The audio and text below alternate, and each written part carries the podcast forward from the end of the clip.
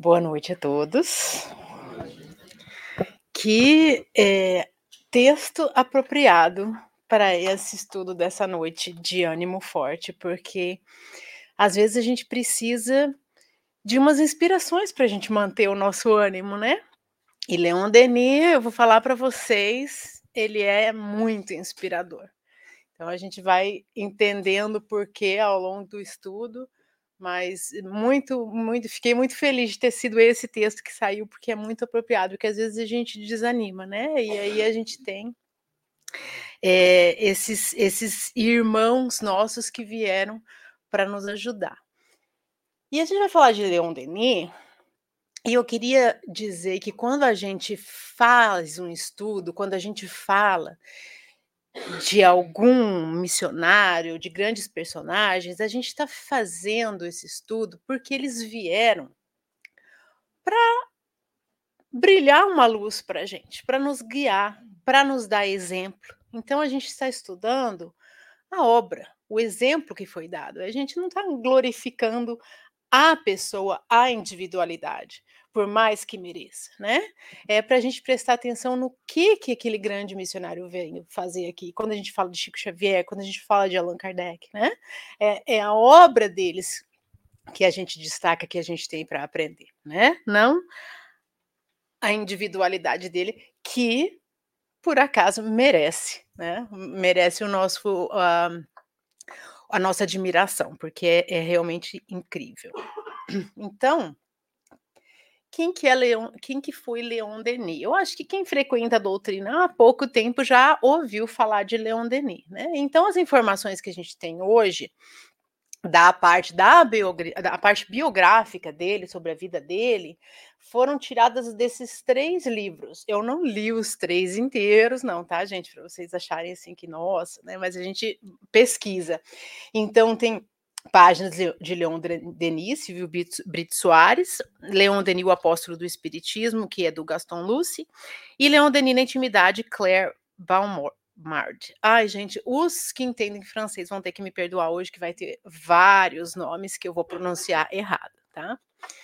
E o interessante dessas biografias de Leon Denis é que o Gaston Lucy, se for Lucy que fala, era amigo dele, né? Conviveu, então fez a sua biografia e a Claire era secretária dele, foi a última secretária que estava com ele até o fim da vida, então ela colocou ali todos os documentos que ela tinha, histórias que ela contou dele. Então é bem interessante. Se alguém se interessar, interessar mais, são esses livros aqui, né? E já que ele é conhecido como apóstolo do Espiritismo, ele ficou conhecido como apóstolo do Espiritismo, foi um, um, um título assim informal que ele ganhou. Tem um, tem um texto no Fonte Viva pelo Espírito Emmanuel que é intitulado Apóstolos, que fala: apóstolo é o educador por excelência. Nele residem a improvisação do trabalho e o sacrifício de si mesmos de si mesmo para que a mente dos discípulos se transforme e se ilumine rumo à esfera superior. Então é isso que a gente falava, né? Aqueles que vêm com uma missão vêm para nos iluminar, para nos guiar. São os condutores do espírito, são instituições vivas do exemplo revelador, oferecendo em si mesmos a essência do que ensinam, né? Aquilo que Jesus fez, que é exemplificar aquilo que ensina né? Na verdade, que demonstram, e a claridade que acendem ao redor dos outros. Então, o que, que nós, que não somos esses grandes missionários, temos que fazer? Aproveitar dessa claridade. E tem muita claridade na obra de Leon Denis. Então, Leon Denis, francês, nasceu numa aldeia chamada Fogue,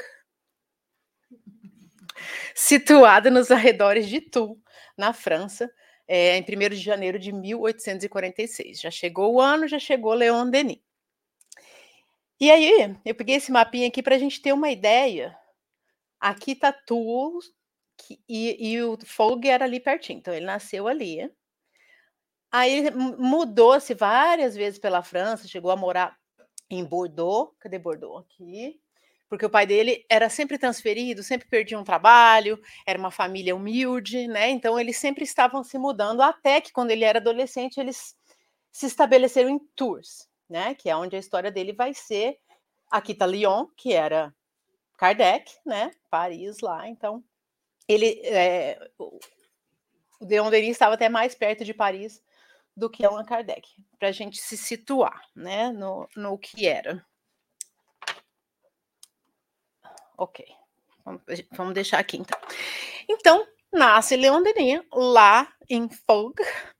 Uh, e nasceu dessa família humilde, então ele teve que, desde cedo, trabalhar para ajudar seus pais, né? Ele não teve a chance de ter uma educação formal, primeiro porque eles eram humildes, segundo porque viviam se mudando, mas ele tinha muita curiosidade, ele é, ele foi autodidata. Ele era muito sério, não gostava de de fazer as coisas que a juventude fazia geralmente, ele preferia ler, se educar, né? Então já já se via ali um espírito diferente.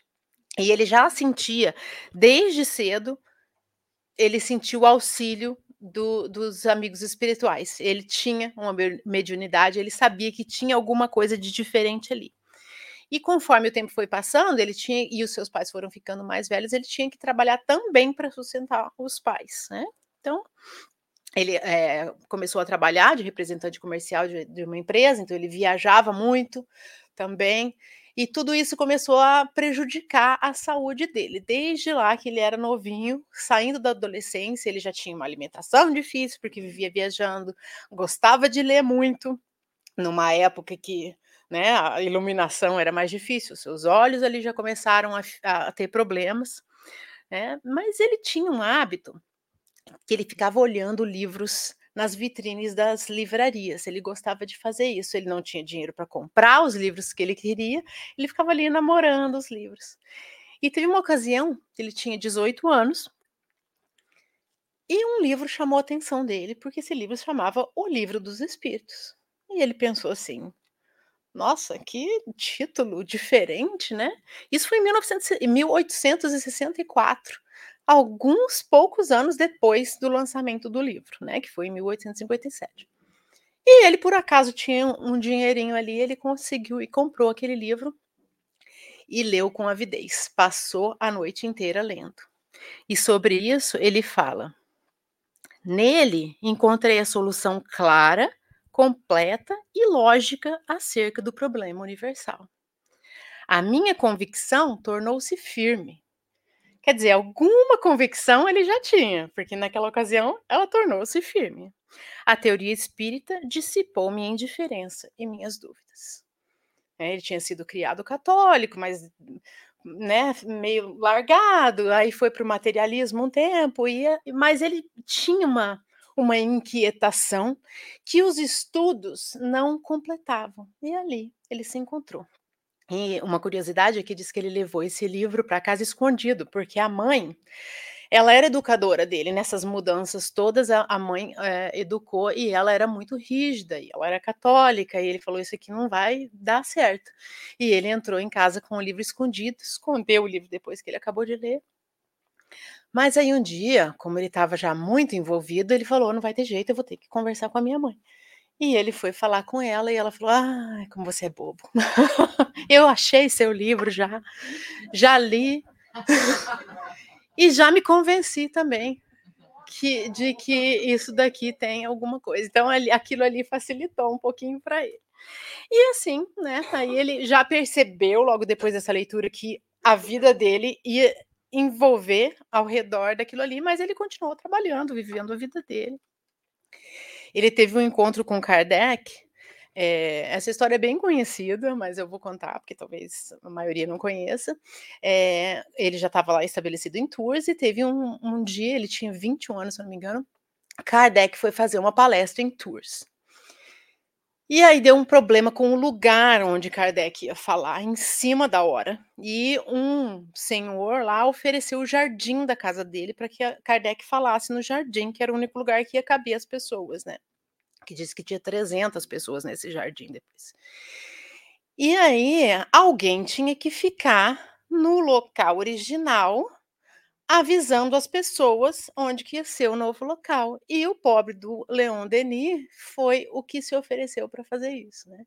E eu estou falando o pobre, mas assim, uma pessoa que já tinha esse espírito, né, de comprometimento, de serviço. Então ele ficou, mas ele foi, ele acabou indo para depois ele foi, porque tem é, nos seus escritos uma descrição desse dia, né? Ele conta sobre essa palestra que teve. E aí, no outro dia, ele decide ir na casa onde Kardec estava hospedado para parabenizar, para se apresentar e conversar com ele. E aí diz que ele chega lá e ele vê no portão Kardec em cima de uma escada colhendo cerejas para Amélie, sua esposa. E ele achou aquela cena tão bucólica, ele ficou imaginando que Kardec era um homem tão ocupado, tão cheio de problema, que naquele momento estava tendo um, um momento ali descontraído junto da natureza, que ele não incomodou, virou as costas e foi embora. Então aí outro outra característica que a gente pode ver como que ele era, né? Aquela pessoa que tinha consideração e foi. Mas ele chegou a encontrar com Kardec duas outras vezes ao longo da sua vida. Então, em 1882, olha, ele leu o livro, ele comprou o livro em 1864, mas foi em 1882 que ele realmente começou a trabalhar mais em prol da doutrina. Ele tinha, ele, ele tinha já os seus espíritos amigos que acompanhavam, ele ouvia, né? Ah, ele tinha uma, uma amiga espiritual que se identificava como Sorella, que é irmã em italiano, e depois ela foi identificada como Joana Dark, que era a que acompanhava. Um dia ela lhe disse: Coragem, amigo, estaremos sempre contigo para te sustentar e inspirar. Jamais estarás só. Meios ser-te andados em tempo para bem cumprires a tua obra. Então, né, ele já não tinha mais dúvida, mas aos dia 2 de novembro de 1882 foi que ele recebeu uma intimação, vamos dizer assim, daquele que seria o seu guia mais definitivo, que era Jerônimo de Praga. Jerônimo disse: Vai, meu filho, pela estrada aberta diante de ti. Caminharei atrás de ti para te sustentar. E aqui o fato interessante é que Jerônimo de Praga, ele viveu de 1379 a 1416 em Praga, e ele era discípulo e muito amigo de Jean Hus, que era um teólogo tcheco, teólogo é, filósofo, que com, começou um movimento religioso e foi um dos principais precursores do protestantismo. Então estava lá Jerônimo de Praga, Jean Hus envolvidos com a religiosidade, né, começando um movimento de reforma religiosa. E nós temos notícias pelos espíritos que Jean Hus teria sido Allan Kardec. E Jerônimo de Praga, que era amigo da do espírito de Allan Kardec, agora estava auxiliando Leon Denis. Então, é uma maravilha o trabalho da espiritualidade para que a gente tenha acesso a tudo isso, né? Sem falar em Joana d'Arc, que também o auxiliava, né, que era ali da França, e ele tinha uma admiração muito grande por ela, Leon Denis. Então, o trabalho né, é, é todo desenhadinho ali. E o, eu, a, o problema da visão que ele desenvolveu ainda jovem foi se agravando. É, a partir de 1910 já estava muito difícil dele ler e ele gostava muito de escrever e ele mantinha uma correspondência intensa com todo mundo que escrevia para ele, ele não deixava de responder e o fato dele ir perdendo a visão foi ficando cada vez mais difícil, mas jamais o viram reclamar. Ele fazia é, tudo com, né, com muita alegria. E ele tinha secretárias que o substituíam. As secretárias liam para ele, ele ditava as cartas, e tinha umas que ele queria muito ele mesmo escrever. Então ele tinha uma grade. Vou tentar imaginar que a grade de ferro fosse né, um retângulo com a, como se fosse as linhas do caderno de ferro, porque daí aquilo ia guiando ele para que ele escrevesse em linha reta. E às vezes ele conseguia escrever, aí a secretária lia para ele, para ele ver se era aquilo mesmo, para poder mandar a carta. Imagina, né, um trabalho. E aí depois da Primeira Guerra ele aprendeu braille para poder também se comunicar melhor e ler melhor. Né? E, e, assim foi. A saúde dele foi se deteriorando. Ele já não, né, não era só o problema do, do, da visão, ele tinha outros problemas. Em março de 1927, já era 900, ele terminou um manuscrito, um livro que ele intitulou de O Gênio Céltico e o Mundo Invisível. Não chegou a ver publicado, que ele estava ali. Ele tinha pneumonia, ele estava ali quase para ir e ele estava trabalhando nesse livro. E uma coisa que eu descobri hoje de manhã só, né, eh, tentando ainda ver algumas coisas para inspiração, que quem auxiliou ele a escrever esse livro, Gênio Céltico e o Mundo Invisível, foi Allan Kardec. Eu nunca lembrava de ter tido uma notícia do Allan Kardec como espírito trabalhando, auxiliando alguém. Mas está lá, eu fui lá, peguei o PDF do livro, tá, está lá na introdução do livro, ele fala que ele teve o auxílio de Allan Kardec. Nenhuma obra de Leon Denis é psicografada, tá? Fala que antes ele tinha mediunidades de outra maneira, né? Ele ouvia, ele, ele, ele podia psicografar, ele via também, mas depois ele ficou mais na mediunidade intuitiva. Então, todos os livros que ele, que ele escreveu é, eram intuídos, né? Não eram psicografados. Então, foi assim o auxílio que ele recebeu de Allan Kardec. Devia conversar, né? Sentar ali e bater um papo, né? E aí a última coisa que ele fez, que ele estava muito preocupado quando ele já estava lá nas últimas, é que ele tinha que terminar um prefácio da biografia de Kardec, de Henri Sauce, que estava escrevendo, ele tinha prometido. E aí eu tava, fiz, ele fez prometerem para ele que ia sair, que ia estar tá tudo bem.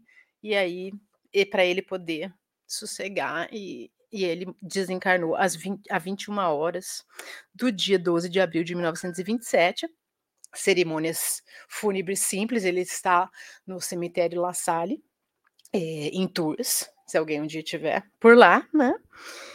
E, e aí diz que é muito difícil fazer a biografia de um, vulto dessa natureza, né? O biógrafo dele fala assim: não sabemos o que mais salientar, se era a personalidade contagiante dele, o bom senso que ele tinha, a operosidade no trabalho, porque ele não parava de trabalhar um minuto mesmo, com todas as dificuldades que ele tinha, a dedicação ímpar aos seus semelhantes, ou o amor que devotava aos ideais que desposava. Então ele tinha, né, tudo isso, realmente uma uma alma impressionante. E ele foi o consolidador do espiritismo. Né? Ele tinha uma missão tão grandiosa quanto a de Allan Kardec, né? Se Allan Kardec foi o codificador e, e tinha a missão de trazer a doutrina, a Leon Denis ficou encarregado de divulgar e consolidar, né? Ah, tanto que e ele saiu divulgando e consolidando tanto que ele ganhou o apelido de apóstolo do espiritismo. E ele demorou, ele ficou um pouquinho mais com a abordagem filosófica do espiritismo, era o que ele mais gostava, né, dessa parte, né, da, da, da moral, e ele, é, assim como assuntos históricos que ele trazia também, estudou muito, escreveu muitos livros e divulgou dessa forma. Ele foi presidente de honra da, da União Espírita Francesa, membro honorário da Federação Espírita Internacional, presidente do Congresso Espírita Internacional, que foi realizado em Paris em 25, além de dirigir um grupo espírita lá em Tours e muitas outras coisas. Ele participou de vários congressos internacionais, espíritas e espiritualistas que tinha na época e que tinha outras linhas espiritualistas também. Ele ia lá para colocar a proposta da doutrina, para divulgar, né? E depois que Kardec, Kardec desencarnou, é, passou a ser o centro, né, girava em torno de Tours a, a, a, a doutrina, né, já que Kardec tinha saído de Paris, é, tinha desencarnado, então ele, ele, ele, tinha tanta importância que foi, gravitou em torno de Tours a, a doutrina depois do desencarne de Kardec. Então é, é muito de se admirar, que Kardec também, outra comparação que fazem, é que Kardec teve aquela formação universitária, aquele, aquela formação intelectual, e Leon Denis foi se fazendo sozinho, né, ali meio na obscuridade, e, e conseguiu, né, tanto, tanta coisa, tantos feitos.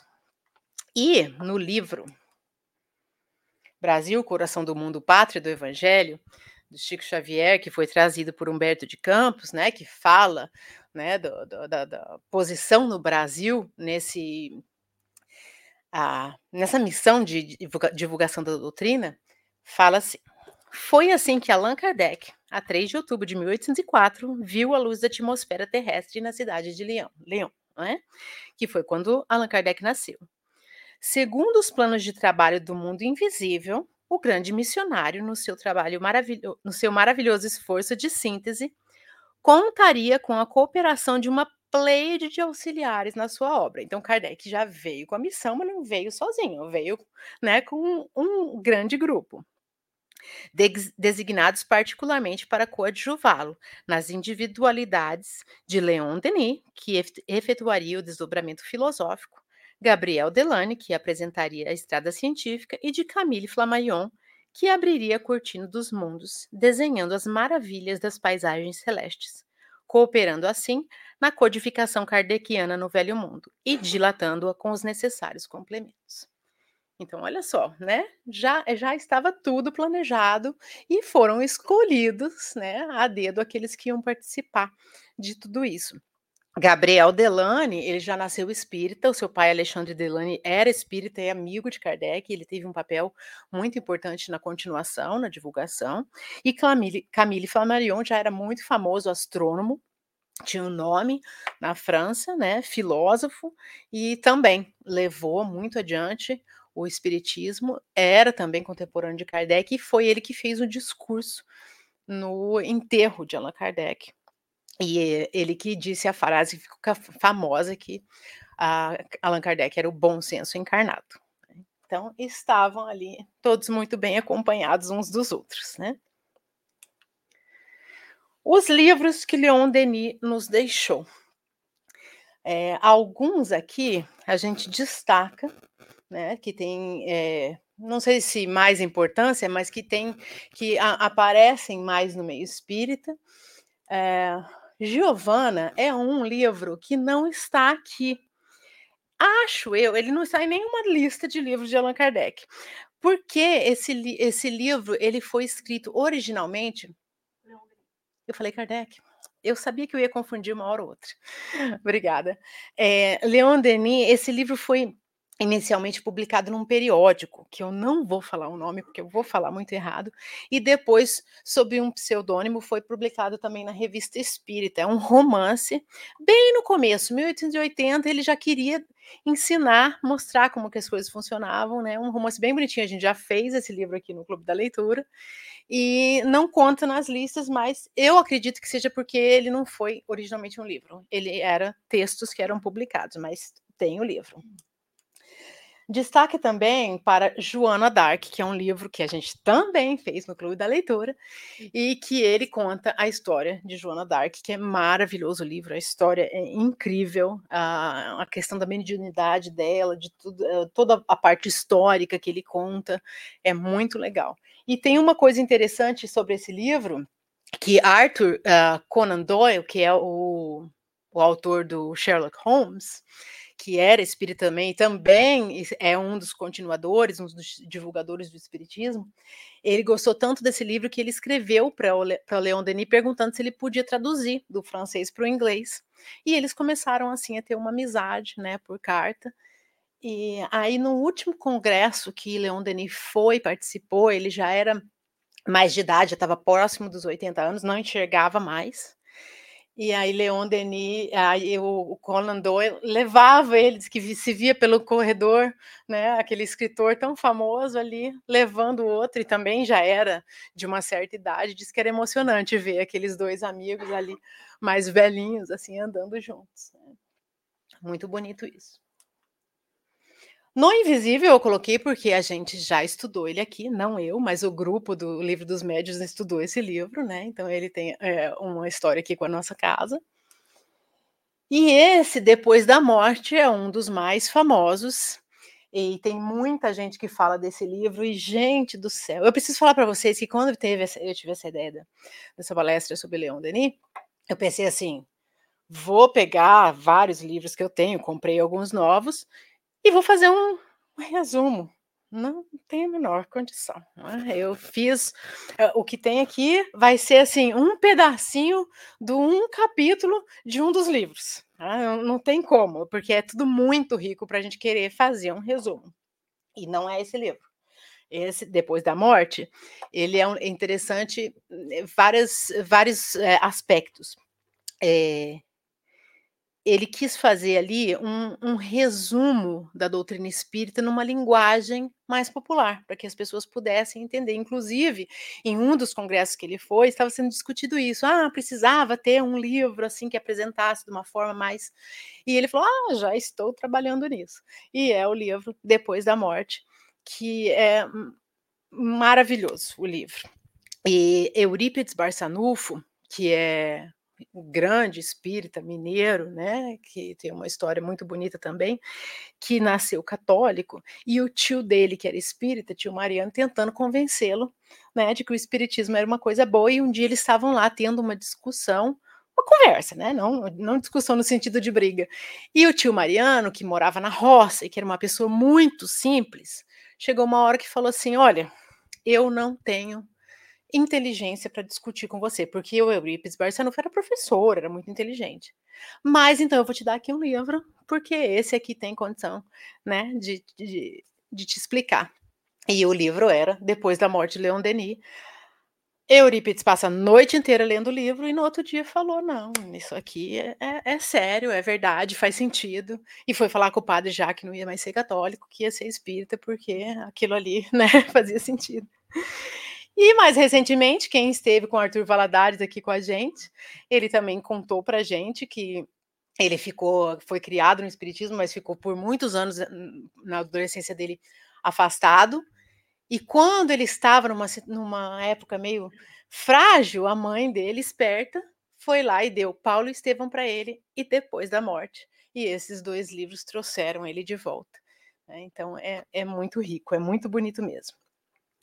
E, e, Leon, e Arthur Valadares fala uma coisa que é, é, muito verdade. Ele fala assim: Leon Denis é um poeta da prosa, porque apesar de não ser poesia, é um texto em prosa tão bonito que tem umas coisas que eu falo, nossa, né? E isso que a gente tem que contar com o trabalho maravilhoso dos tradutores. Eu queria poder ler francês para ler os originais, né? Que tem toda, né? Aquela a, a, a base mesmo do pensamento dele. Mas um dia a gente chega lá. Né? O nosso estudo daqui para frente vai ser baseado nesse, que talvez esse e Depois da Morte sejam os livros mais famosos de Leon Denis, né? O Problema do Ser, do Destino e da Dor, que é, eu, assim, há um tempo atrás, fazendo um estudo sobre a dor, lembrei que tinha dor no título desse livro, eu não tinha lido ainda. Fui lá procurar, mas eu pensei assim, nossa, né? E, e eu não tinha lido ainda um livro de Leon Denis de estudo, né? Só os outros romances. Eu, livro de estudo, Leon Denis foi escrito em 1800 e alguma coisa, isso vai ser tão difícil. Maravilhoso, simples, com uma didática. Então, olha, recomendo, tá? Mas a gente não vai estudar o livro inteiro, a gente não vai estudar nenhum capítulo inteiro, a gente vai olhar as potências da alma que ele traz lá no último capítulo, que é o capítulo, né, que foi intitulado o capítulo da dor. E trata da vontade, a consciência, o livre-arbítrio, o pensamento, o amor e a dor. Que são o quê? Né? Essas potências da alma. Essas, essas seis coisas, são ferramentas, são meios que Deus nos dá né, para impulsionar a nossa evolução, né, a caminho da nossa iluminação. A gente tem dentro da gente toda a capacidade de viver a nossa estrada inteira. A gente não precisa, é claro, né, que a gente vive em sociedade, a gente precisa dos outros, mas a gente não precisa de nada externo para construir a nossa moral elevada. Está tudo dentro da gente, né? As potências da alma que já estão dentro da nossa alma, né? Então é uma poderosa rede de forças, diz Leon Denis, das energias ocultas em nós. Todo o nosso futuro, em seu desenvolvimento ilimitado, está lá, contido no germe, desde que fomos criados. Então, olha só, todo o nosso futuro, tudo que nós precisamos nos desenvolver já está dentro da gente, ali. Né? E, e aí, por isso que a gente está aqui na quinta-feira, no dia de frio, para a gente descobrir como é que a gente faz para ativar isso tudo, né? Todos os grandes ensinamentos concordam neste ponto. Todos os grandes ensinamentos de todas as religiões ou de todas as filosofias. É na vida íntima, no desabrochar de nossas potências, de nossas faculdades, de nossas virtudes, que está o manancial das felicidades futuras. Não está num templo, não está em nada material, não está no outro, está dentro de nós. Né? Isso, qualquer lugar que a gente for buscar consolo, buscar auxílio, vai dizer isso pra gente, se for sério, né? Porque esse ensinamento vem de Jesus, vem né, de Deus, é o que está em nós, é o que está escrito na consciência, né? Então, está tudo lá, para gente. Então, a vontade, que é o primeiro tópico lá, né? Por que meio poremos em movimento as potências? Então, nós temos tudo isso, né? Como que a gente vai colocar em movimento e, e orientarmos para um ideal elevado? Pela vontade. O uso persistente e tenaz dessa faculdade soberana permitir-nos a modificarmos a nossa natureza, vencer todos os obstáculos, dominar a matéria, a doença e a morte. Olha que forte que é isso. E, gente, eu vou falar para vocês, isso aqui é um parágrafo de um texto maravilhoso. Vão lá, gente, ler, por favor, porque é muito bonito e a gente fica sem saber o que colocar né? Dá vontade de ler tudo para a gente falar da maneira fiel como está lá, de tão bonito que é, né? Então tá, então como assim? Né? Nossa, a vontade tem esse poder todo de dominar a doença e a morte, mas olha só o tanto de coisa que acontece aqui. Por quê? Porque no estado evolutivo que nós estamos, a gente ainda não tem esse controle da vontade todo. A gente está trabalhando nisso. E ele vai falando aqui que isso é um processo que demora encarnações. Ele não está falando desse ponto da nossa vida, ele está falando da vida do espírito. Né? Mas a gente tem que começar de algum lugar. Né? A gente precisa saber que existem essas possibilidades. Ele fala que nos planos espirituais mais elevados, os espíritos conseguem controlar tudo, manipular tudo pelo pensamento e pela vontade, porque já conseguiram conquistar isso. Né? Então a gente tem que ser firme na nossa vontade. A gente já entendeu que a gente precisa fazer alguma coisa, que a gente precisa seguir alguma coisa, que a gente precisa se iluminar, que a gente precisa é, voltar mais para o lado espiritual do que material. Então é uma busca, é uma busca.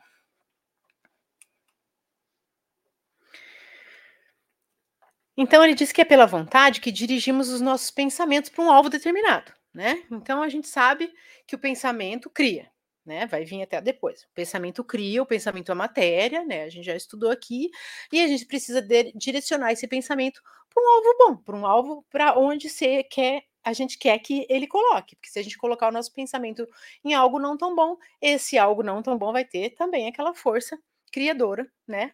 O pensamento vai conseguir criar aquilo. Então é preciso saber concentrar-se pôr o pensamento de acordo com o pensamento divino. Então, a alma humana é fecundada pelo Espírito Divino, que a envolve e penetra, tornando-a apta a realizar nobres tarefas. Colocar o nosso pensamento e a nossa vontade mais perto do alto do pensamento divino, que assim a gente se conecta e a gente recebe, a gente é fecundado com as ideias, né, com as bênçãos, com o que vem de mais alto. Focar, a gente vai, vai, ele vai dando mais dicas mais para frente um pouquinho. A vontade é a maior de todas as potências. Porque, no meu entendimento, para todas as outras a gente precisa pôr a vontade, né? como falou ali no começo, né? Como é que a gente faz isso? Pela vontade. A gente tem que achar essa vontade e colocar ela em movimento. É em sua ação comparável a um imã. A vontade de viver, de desenvolver em nós a vida, atrai atrai novos recursos vitais. Tal é o segredo da lei da evolução. Então, quando a gente está fazendo as coisas com vontade, está buscando até a vontade de viver, eu quero aprender, eu quero melhorar, eu quero evoluir, eu quero que minha alma seja melhor, eu quero sentimentos mais nobres. Quando eu coloco essa vontade em movimento, eu estou atraindo aquilo tudo, aquelas energias todas e aquela ajuda toda. né? A gente já aprendeu também que a gente nunca está sozinho, que quando a gente vem para a Terra, a gente já vem é, com um espírito amigo que vem nos acompanhar, e mais aqueles amigos que acompanham os trabalhos que a gente vai fazer, os estudos que a gente vai fazer, mas a gente precisa aceitar essa ajuda. Né? Colocando essa vontade em movimento, a gente vai facilitar o trabalho deles em nos auxiliar também. Né? Então ele diz que a, pela vontade a gente pode atuar sobre o corpo fluídico, né? Que a gente sabe que depois, quando a gente tiver mais evoluído, a gente vai conseguir fazer maravilhas, é, alterando a matéria mesmo, né? A gente pode realizar tudo. Ele fala da vontade criadora, né? Ele fala que povos realizam prodígios quando todos se juntam com a vontade de criar alguma coisa, de fazer o progresso, de melhorar, né? Então ele destrincha nesse capítulo os aspectos da vontade. E essa frase famosa, querer é poder, não é só uma frase de efeito, é verdade. Né? O poder da vontade é ilimitado. Né? Ah, mas eu quero tanto. E não acontece. Ah, mas aí é, o que, que você está querendo? O que, que a gente precisa trabalhar ainda para chegar nesse ponto? A gente tem que trabalhar bastante, né? E aí tem um parágrafo logo depois disso, que ele fala assim: o homem, consciente de si mesmo, de seus recursos latentes, sente crescer em suas forças na razão dos esforços. Então, a gente está já percebendo as coisas, a gente já tem uma consciência, a gente consegue perceber que, de acordo com o, que, do, com o esforço que a gente faz, né, a vontade vai crescendo, as forças vão crescendo. Quando a gente desanima, aí a força fica mais difícil. Quanto mais a gente faz, né, olha aqui que o Jerônimo Mendonça falou e a Joana Dark falou, falaram pro, pro Leon Denis. Vai, né? Porque teve uma hora que ele falou assim, mas eu vou ter esse trabalho todo, olha aqui, eu tô cego, eu tenho problemas. E ele, não, pode ir que a recompensa será muito maior, falaram para ele, né? Então, a gente vai despertando, a gente vai já criando essa consciência sabe que tudo de bem e de bom que desejar há de, mais cedo ou mais tarde, realizar-se inevitavelmente, ou na atualidade, ou na série das suas existências. Então a gente também, além de tudo, tem que ter paciência, né? Quando o seu pensamento se puser de acordo com a lei divina, é nisso que se verifica a palavra celeste: a fé transporta montanhas. A gente tem que imagina um pensamento que está sempre de acordo com a lei divina. Né? A, a, gente até tenta, né? Aí a gente encontra um, um desafeto ali fora. Pronto, já desconectou tudo, né? Isso é muito fácil de acontecer. Mas a gente vai trabalhando e a gente vai chegando lá. A consciência. As profundezas da alma ligam-na à grande alma universal e eterna a Deus. De que ela é como uma vibração, né? Então, as profundezas da nossa alma são como uma vibração divina. Essa origem e essa participação da natureza divina explicam as necessidades de infinito, de justiça, de luz, a necessidade de sondar todos os mistérios, de estancar a sede nos mananciais vivos e inexauríveis, cuja existência ele pressente, mas que não consegue descobrir no plano de suas vidas terrestres. Então, por que a gente é parte de Deus e a, a nossa alma né, vibra na, na, na, na, alma divina? A gente, a gente tem isso, a gente tem isso na consciência. E a gente tem essa necessidade, né? Todo mundo tem uma curiosidade, em, grau maior ou menor, de de querer saber, de, de, de, ter justiça, né? Então a consciência é a percepção que o ser humano possui do que é moralmente correto e aquela busca que a gente faz, né, pelo iluminado. E isso, essa consciência aumenta com o autoconhecimento. Quanto mais a gente vai se conhecendo, quanto mais a gente vai entendendo o nosso sentimento, mais vai depurando essa consciência.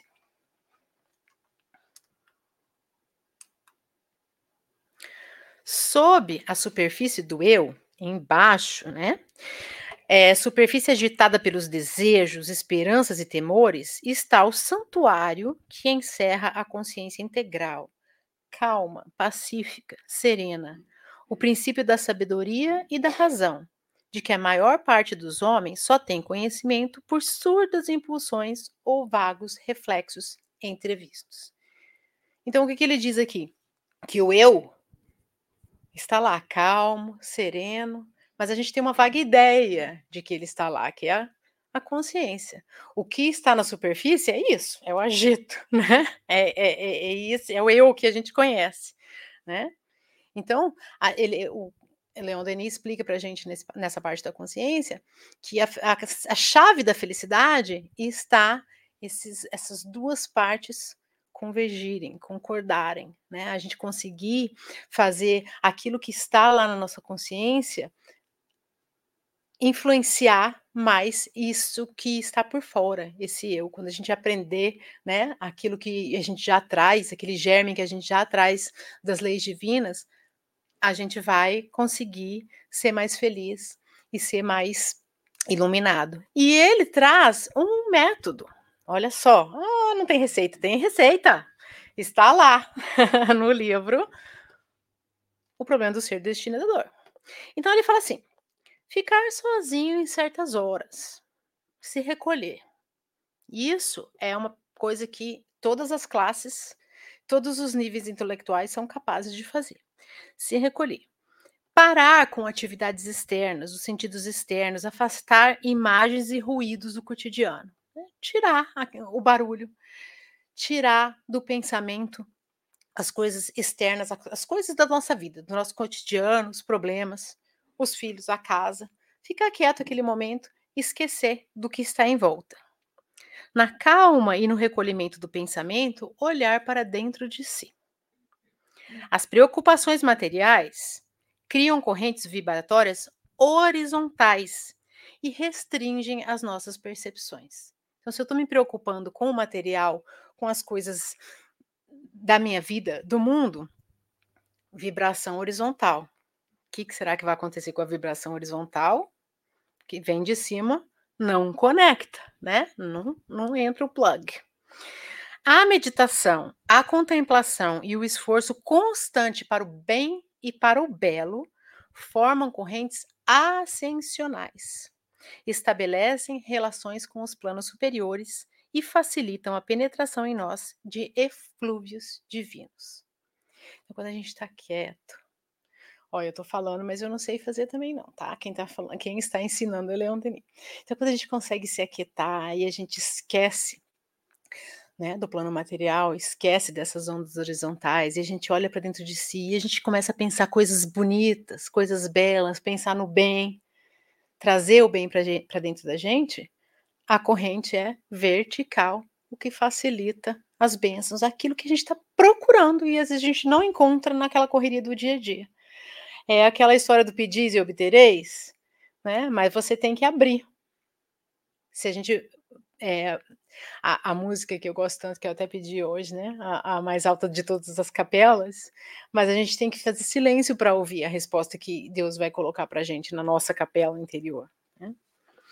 Aí ele completa que com esse exercício repetido e prolongado, o ser interno acha-se pouco a pouco iluminado, regenerado. Mas é um exercício longo e difícil que pode demorar bem mais que uma existência. Então, né, se a gente não tiver bonzinho, amanhã a gente não vai se frustrar, a gente vai insistir, porque o trabalho é demorado. Né, porque a gente está aí tentando tirar acúmulos de várias encarnações que a gente errou. Né? É normal que a gente demore, que seja difícil, mas existe essa possibilidade. E ele diz assim: tudo o que perderes em sensações inferiores ganhará em percepções supraterrestres. Então a gente vai fazendo aquela meditação, a gente vai fazendo aquele exercício do bem e do belo, e a gente vai começar a ter sensações supraterrestres, quer dizer, que coisas que não existem na Terra. A gente vai ter sensações, né? Que só depois que a gente estiver em planos mais altos é que a gente vai poder observar. O livre arbítrio. A liberdade e a responsabilidade são correlativas no ser e aumentam com a sua elevação. É a responsabilidade do homem que faz a sua dignidade e moralidade. Sem ela, não seria ele mais do que um autômato, um joguete das forças ambientes. A noção de moralidade é inseparável da de liberdade. Então, ele fala assim nessa parte: não é maravilhoso que a gente seja livre? Né, que às vezes a gente reclama do, do livre-arbítrio, que é muito difícil, né? A gente às vezes tomar a decisão certa e a gente ter essa liberdade. Não é, não é maravilhoso isso? A gente é livre, não tem nada que nos prenda. A gente pode estar preso na cadeia, a gente pode estar onde a gente quiser, onde for. O nosso espírito é livre e aquilo que a gente escolhe não depende de nada externo, só depende da gente. O livre-arbítrio é a possibilidade de fazer escolhas em função da própria vontade sem causas determinantes. Né? E ele fala assim: nós, nós possamos construir a nós mesmos, desde sempre. É, é nosso isso, né? Aquela potência da alma que a gente tem. É, é a nossa vontade de tomar decisões que vai construir a nossa personalidade, né? A nossa moral que vai crescendo. E ele fala, né? Quanto, quando lá no começo da nossa evolução, nossa liberdade é quase nula, porque a gente ainda não tem o entendimento, né? É correlativo. Liberdade e responsabilidade. Então, quando a gente vai evoluindo, a gente vai melhorando, a gente vai entendendo mais, cada vez a gente é mais livre. Tem hora que a liberdade tem que ser cesseada de alguma forma para a gente resgatar algum erro ou outro. Quando a gente erra menos, a gente é mais livre. Mas a decisão do erro é sempre nossa e é sempre uma possibilidade, não é nunca determinada. Certo? O pensamento. Outra grande maravilha, né? Que nós temos. O que há de nobre e elevado no domínio da inteligência emana de uma causa eterna, viva e pensante. Quanto mais largo é o voo do pensamento para essa causa, né? O que, que é o que é de nobre elevado no domínio da inteligência? Emana de uma causa, causa eterna, vive e pensante, que é Deus. Né? Então, quanto mais largo é o voo do pensamento para essa causa, para Deus e as leis divinas, tanto mais alta ela paira. Tanto mais radiosas também são as claridades entrevistas, mais inebriantes as alegrias sentidas, mais poderosas as forças adquiridas, mais geniais as inspirações. Então imagina ele, ele, ele devia estar tá falando com conhecimento de causa, né? Com as inspirações que ele tinha, né? com esse exercício que ele deveria fazer de concentração e de comunhão com esses espíritos elevados que o acompanhavam, né? Então é isso. Quanto mais a gente se conectar com as energias divinas, que a gente já sabe muito bem, né? Estão na nossa consciência, mais alegria, mais inspiração, né, mais bem-estar nós teremos. E aí ele continua. Depois de cada voo, né, o voo do pensamento, o pensamento torna a descer vivificado esclarecido para o campo terrestre. Então a gente, né, a gente tem aquele pensamento, aquela conexão divina, e mas a gente está vivendo ainda aqui no campo terrestre, né? A fim de prosseguir a tarefa pela qual continuará a desenvolver-se, porque é o trabalho que faz a inteligência, como é a inteligência que faz a beleza, o esplendor da obra acabada. Olha que coisa mais linda, né? A gente tem que ter inteligência para a gente conseguir trabalhar e, cumprir, a nossa parte, né? Nessa beleza que é a criação. E a gente tem o um pensamento para isso. A gente sabe, né, que não muito longe, não precisa nem ir para os planetas mais mais felizes, mais avançados, aqui mesmo, no nosso plano da crosta terrestre, na, nas colônias espirituais, no plano espiritual, as coisas são construídas pelo pensamento, né? Então, imagina mais adiante o que é que nós somos capazes. E a gente não precisa esperar chegar lá, a gente pode começar a exercitar aqui, fazendo o pensamento, né? A, manifestação que está tão em moda, né? Manifesta que funciona. Funciona, pensa, mas para o bem, porque para o mal também funciona. Né? Então a gente tem que, como ele falou ali antes, direcionar com a vontade, direcionar o pensamento para onde a gente quer, para o lugar certo, né? Que são as inspirações divinas. Pulei uma aqui. O amor. Ah, gente, que lindo que é isso tudo. Vai lá ler. Confia em mim. O amor é uma força inexaurível, inacabável, indestrutível. Renova-se sem cessar e enriquece ao mesmo tempo aquele que dá e aquele que recebe. É pelo amor, sol das almas, que Deus mais eficazmente atua no mundo.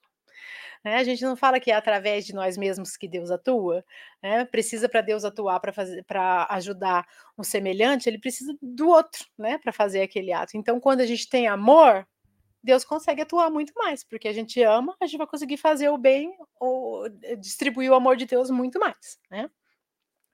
Por ele atrai para si todos os pobres seres retardados nos antros da paixão, os espíritos cativos na matéria, eleva-os e arrasta-os na espiral da ascensão infinita para os esplendores da luz e da liberdade.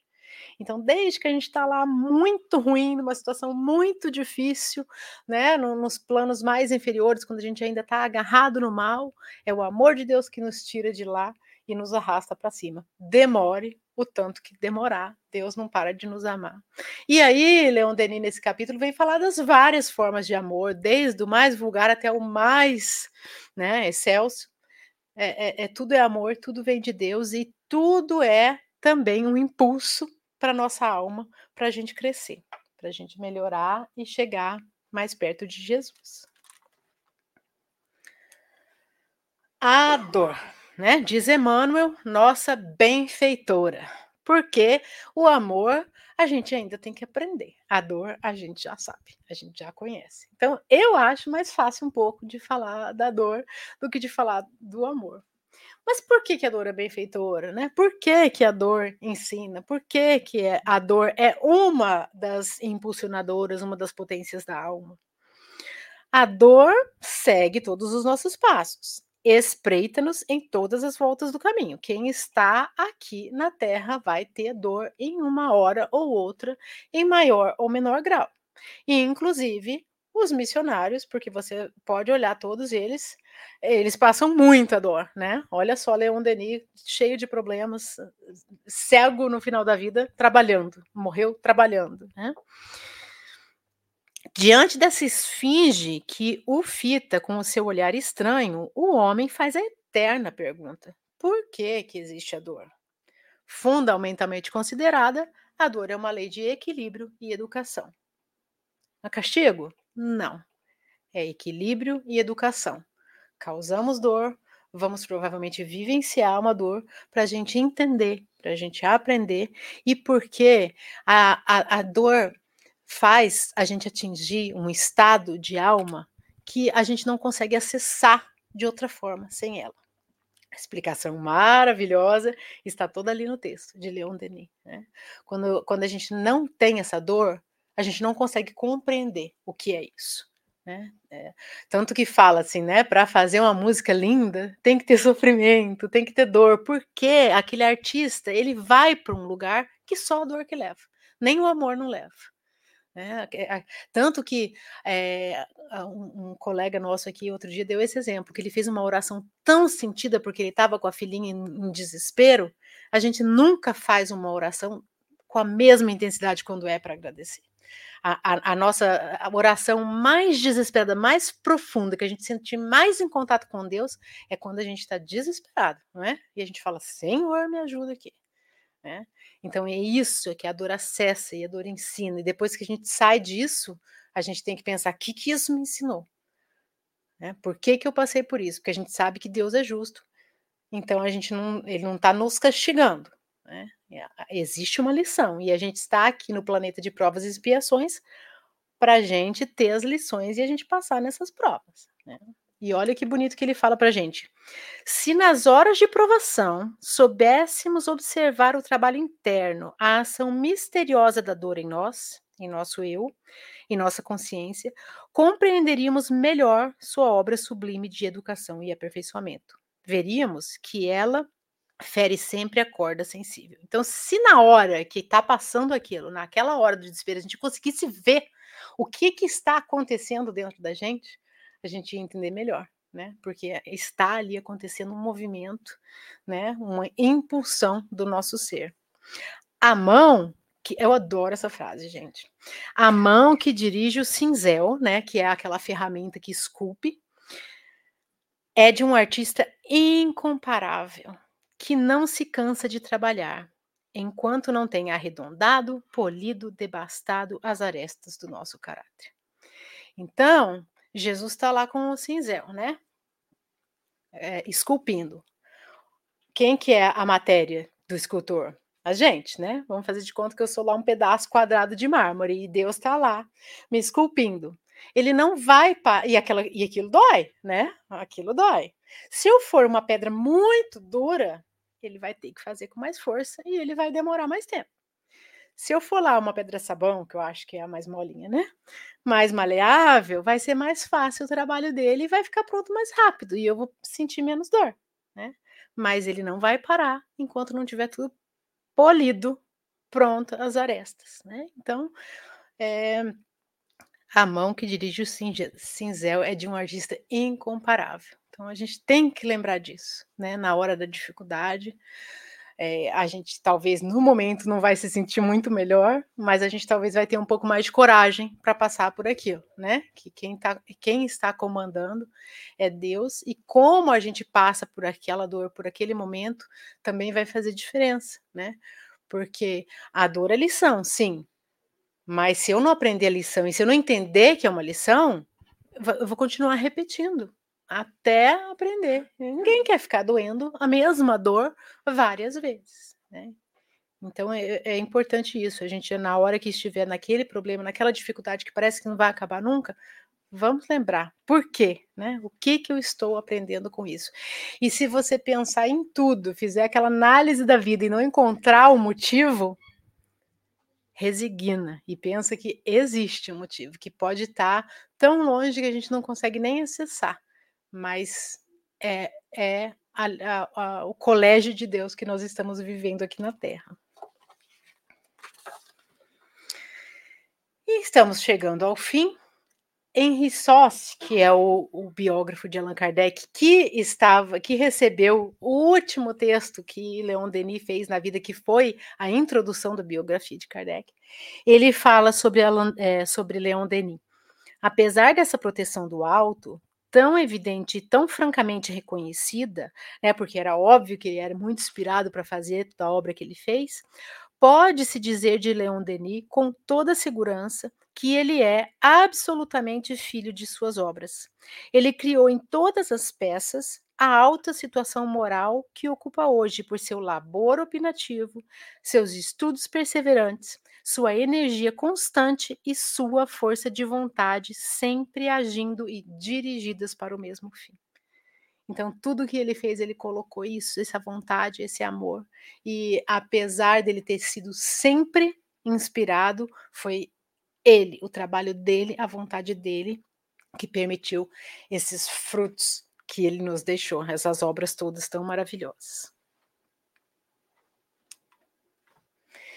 E aí, do livro Depois da Morte, que tem Deixei lá tanta coisa marcada, gente, que não dava para trazer, porque só tem uma hora. Mas tem uma conclusão maravilhosa, tem uma introdução maravilhosa, que ele fala na introdução que o livro é para quem já conhece a doutrina e quer se aprofundar. É, é muito bonito. Você vê a, o amor de um espírito por todos nós ali. Então, eu trouxe só esses dois pequenos parágrafos para a gente ficar na reflexão. Recorda-te de que a vida é curta Esforça-te, pois, por conquistar, enquanto o podes, aquilo que vieste aqui realizar, o verdadeiro aperfeiçoamento. Possa teu espírito partir desta terra mais puro do que quando nela entrou. Pensa que a terra é um campo de batalha, onde a matéria e os sentimentos assediam continuamente a alma. Corrige teus defeitos, modifica teu caráter, reforça tua vontade, Eleva-te pelo pensamento acima das vulgaridades da terra e contempla o espetáculo luminoso do céu. Muito obrigada, muito boa noite, que a gente possa ir daqui hoje refletindo nessas palavras desse querido amigo nosso.